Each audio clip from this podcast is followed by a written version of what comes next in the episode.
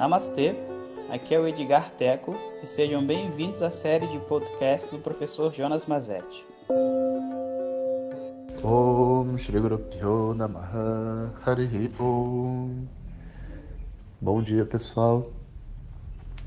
Então eu sei que eu prometi que ia começar hoje o nosso podcast Palavras de Luz, mas é, infelizmente eu voltei meu eu voltei agora de viagem, né? E o meu jet lag ainda não me permitiu estar em dia com os meus horários e eu queria gravar realmente estando 100% para vocês.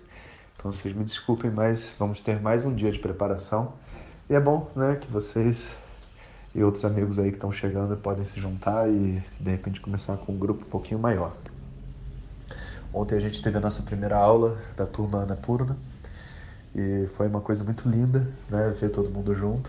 E a gente estava falando sobre a força né, de mudar.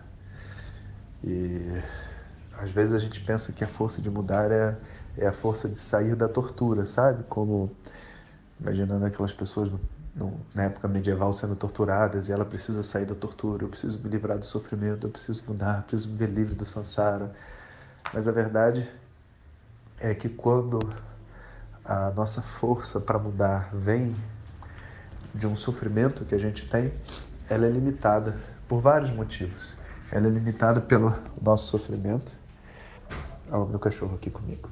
Ela é limitada pela nossa capacidade e, na verdade, porque quando a mente sofre, quando ela está nesse sofrimento constante, ela, ela não tem realmente, vamos dizer assim, energia para grandes transformações. Né, Rasta? Ele não deixa eu gravar, ele tá aqui pulando em mim. A nossa energia, ela não vem do sofrimento. A nossa energia vem de uma plenitude, ela vem de um amor interno. E não é de se espantar, né? Que os maiores agentes de mudança da sociedade não é o sofrimento, as punições, mas é quando nós encontramos alguns conjuntos de sentimentos como a gratidão, que faz a gente acreditar que, é, que, que somos passíveis de ser amados, somos é, habilitados, somos qualificados o suficiente para ser amados. Nós merecemos o amor, né?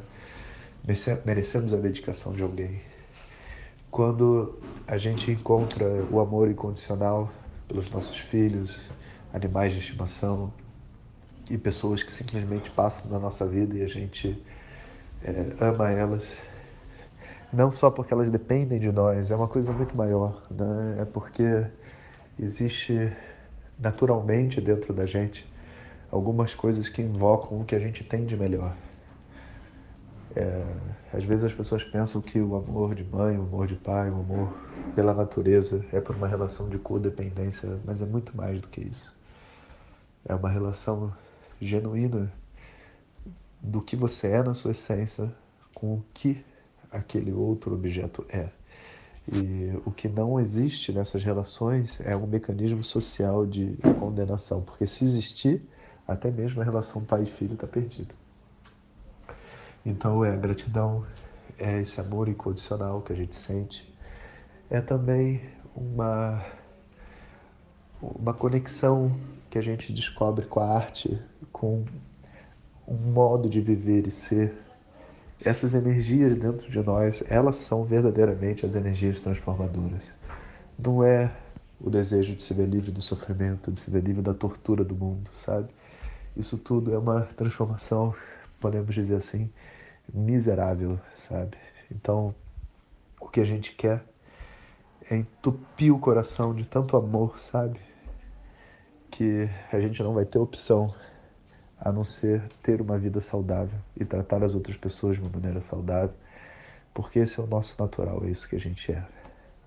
Então a aula de ontem foi assim uma invocação, né, dessa pessoa dentro de nós.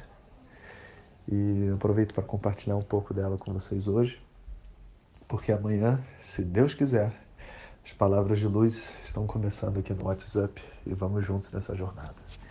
Então, um bom dia a todos. Parabéns a todos os novos alunos da Anapurna e os antigos também, né, que estão estudando e se transformando tanto. Somos todos uma grande família. E vamos juntos, pessoal. Hariom. Muito obrigado por ter escutado. Essas são apenas algumas gotas do infinito oceano de conhecimento da tradição védica. Para receber nossos áudios diretamente, clique no link que acompanha o título desse áudio ou baixe o nosso aplicativo Vedanta Zap. Om Tat Sat.